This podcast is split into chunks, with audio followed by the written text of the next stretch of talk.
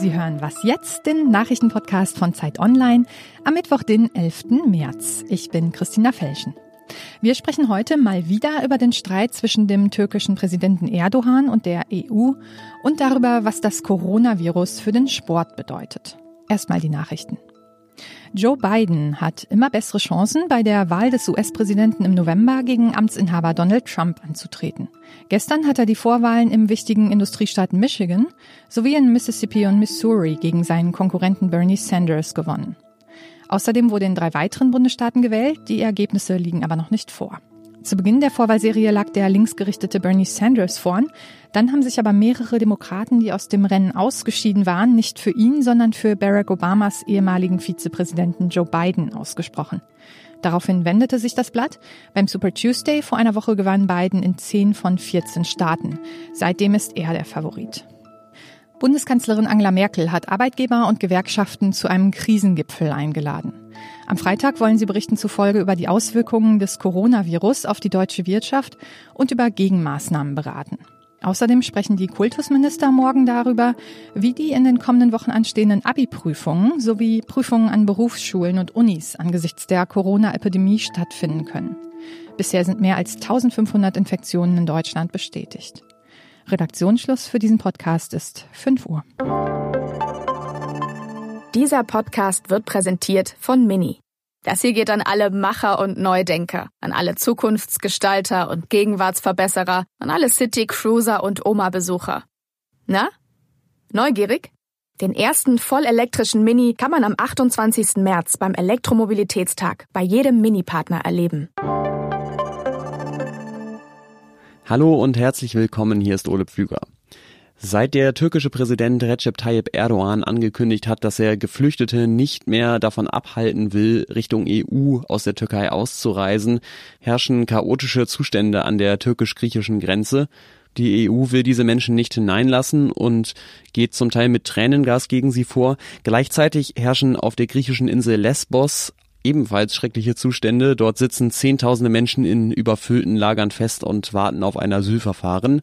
Erdogan ist jetzt in Brüssel gewesen, um mit der EU darüber zu reden, wie vielleicht ein veränderter Flüchtlingspakt zwischen den beiden Partnern aussehen könnte, allerdings bisher ohne Ergebnisse. Darüber spreche ich jetzt mit unserem Europakorrespondenten Ulrich Ladurna. Hallo. Ja, hallo.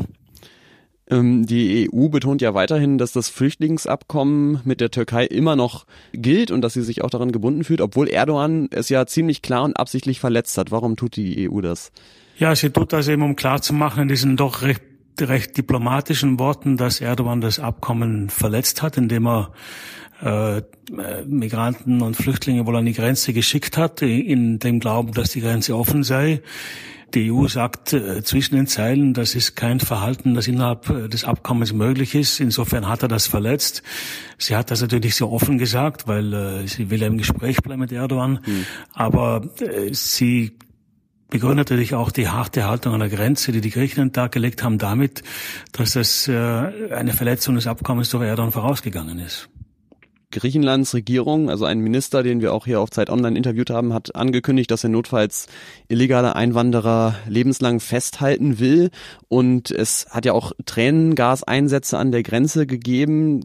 Auf der anderen Seite will die Türkei auch niemanden zurück ins Land lassen. Das heißt, es sitzen jetzt viele Menschen irgendwie auch fest in diesem Grenzgebiet. Was weiß man über deren Situation? Ja, gut, die Leute sind instrumentalisiert worden äh, von Erdogan in erster Linie. Ähm, sie sind in den Glauben losgeschickt worden, dass diese Grenze offen sei, was sie nicht ist. Äh, die griechischen Behörden haben das auch klar gemacht. Sie haben sicher, das sieht man hier in Brüssel, so auch in der Kommission, hat es sicher harte Einsätze gegeben, die, so heißt es hier, man auch untersuchen müsse äh, ob da die griechischen Behörden nicht zu weit gegangen sind, aber es besteht ein Konsens darüber, äh, dass diese Grenze äh, nicht offen ist für die Menschen, die da äh, gekommen sind. Das ist äh, für diese Leute dramatisch, weil offensichtlich auch die türkischen Behörden sie nicht weiter zurücklassen, sodass sie in Art Niemandsland hängen geblieben sind. Und das ist natürlich mhm. eine traurige, äh, sehr traurige Geschichte. Und äh, also ist denn irgendwie absehbar, wie die EU sich jetzt in den nächsten Wochen verhalten wird in dieser Sache? Also für die EU war es jetzt mal wichtig, diesen Druck von der Grenze wegzubekommen. Äh, sie ist auch bereit, das Flüchtlingsabkommen nochmal neu, nicht neu zu verhandeln, aber über die weitere Flüchtlingshilfe zu reden. Ich glaube, es wird auch früher oder später Geld fließen, aber sie möchte auf jeden Fall äh, vermeiden, äh, den Eindruck vermeiden, dass er erpresst worden ist. Äh, und ich glaube, was diese Leute an der Grenze betrifft, äh, da wird die EU wahrscheinlich äh, nicht viel tun, um sie reinzulassen in die Europäische Union. Wo sie eher was tun wird, ist auf den, äh, bei den Leuten, die auf der Insel Lesbos festsitzen, also innerhalb der Europäischen Union. Da ist Bewegung in die Sache gekommen und ich glaube, die beiden Sachen muss man auseinanderhalten. Die Leute an der Grenze, türkisch-griechischen Grenze und die Leute an Lesbos sind zwei verschiedene Paar Schuhe. Was ist genau der Unterschied? Das, die Leute auf Lesbos sind sozusagen die EU gekommen. Die, die müssten eigentlich von den Griechen im Rahmen des Asylverfahrens äh, aufgenommen werden oder eben nicht aufgenommen werden. Sie haben ein Recht auf ein Asylverfahren. Sie sind innerhalb der Europäischen Union und die anderen sind außerhalb der Europäischen Union und sind im Übrigen instrumentalisiert worden von Erdogan. Das ist der Unterschied. Hm. Okay, danke schön, Ulrich Ladonna nach Brüssel. Gerne.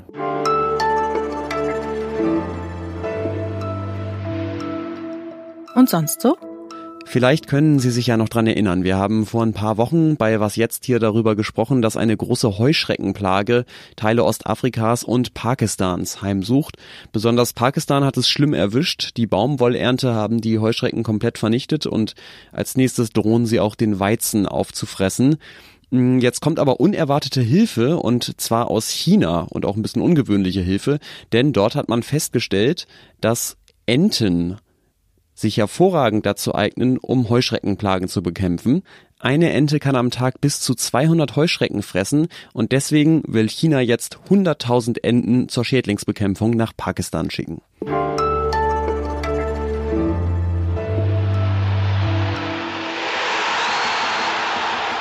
Ja, so klingt das normalerweise, wenn die Mannschaft von Borussia Mönchengladbach zu Hause ein Tor schießt. Aber sollte ihr das heute Abend beim Nachholspiel gegen den ersten FC Köln gelingen, dann wird sich das wahrscheinlich eher so anhören.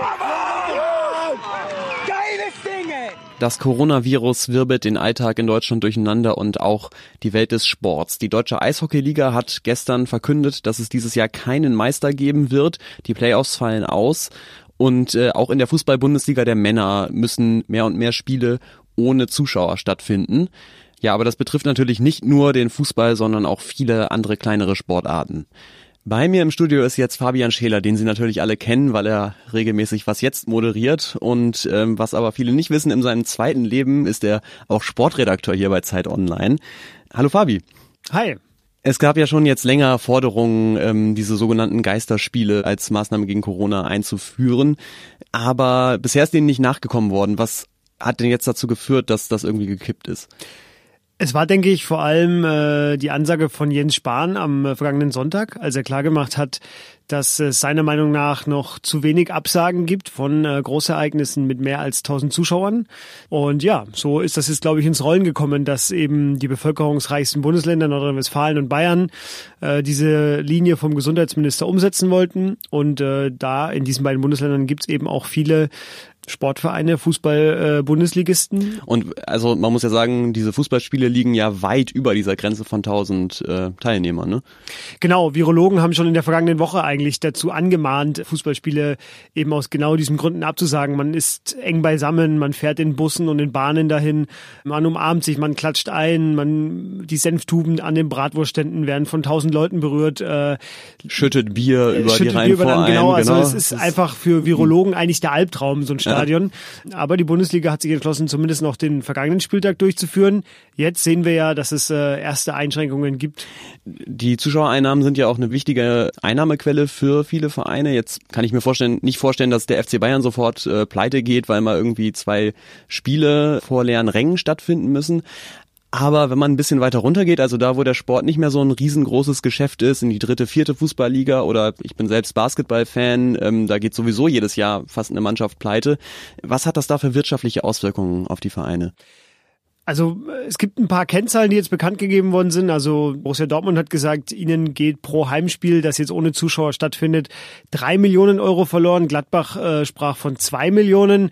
Aber grundsätzlich ist es schon so, wie du es gerade auch schon angedeutet hast. Äh, je niedriger die Liga, desto wichtiger werden eigentlich die Zuschauereinnahmen, ähm, weil eben die TV-Einnahmen, die für die Bundesligisten eben eigentlich den größten äh, Anteil an den Einnahmen äh, ausmachen, der ist eben für die unteren Klassen und eben auch für die äh, Randsportarten die jetzt nicht so viel TV-Präsenz haben, deutlich wichtiger. Also für die ist wichtiger, dass Leute kommen zu ihren Spielen.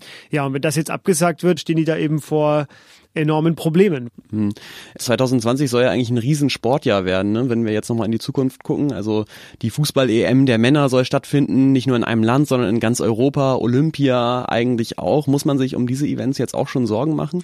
Muss man ja. Ähm, wenn man den Virologen zuhört, dann ähm, bekommt man den Eindruck, dass das eigentlich unmöglich erscheint, zum jetzigen Zeitpunkt dieses Turnier auszutragen.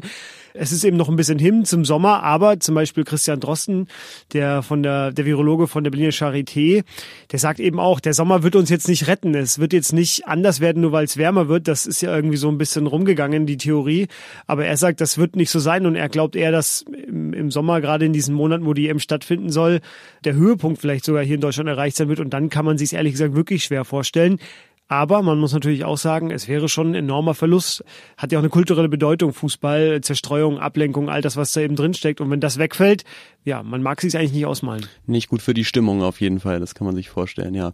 Dankeschön, Fabian Scheler. Gerne. Und damit sind wir am Ende von dieser Was jetzt Folge am Mittwoch.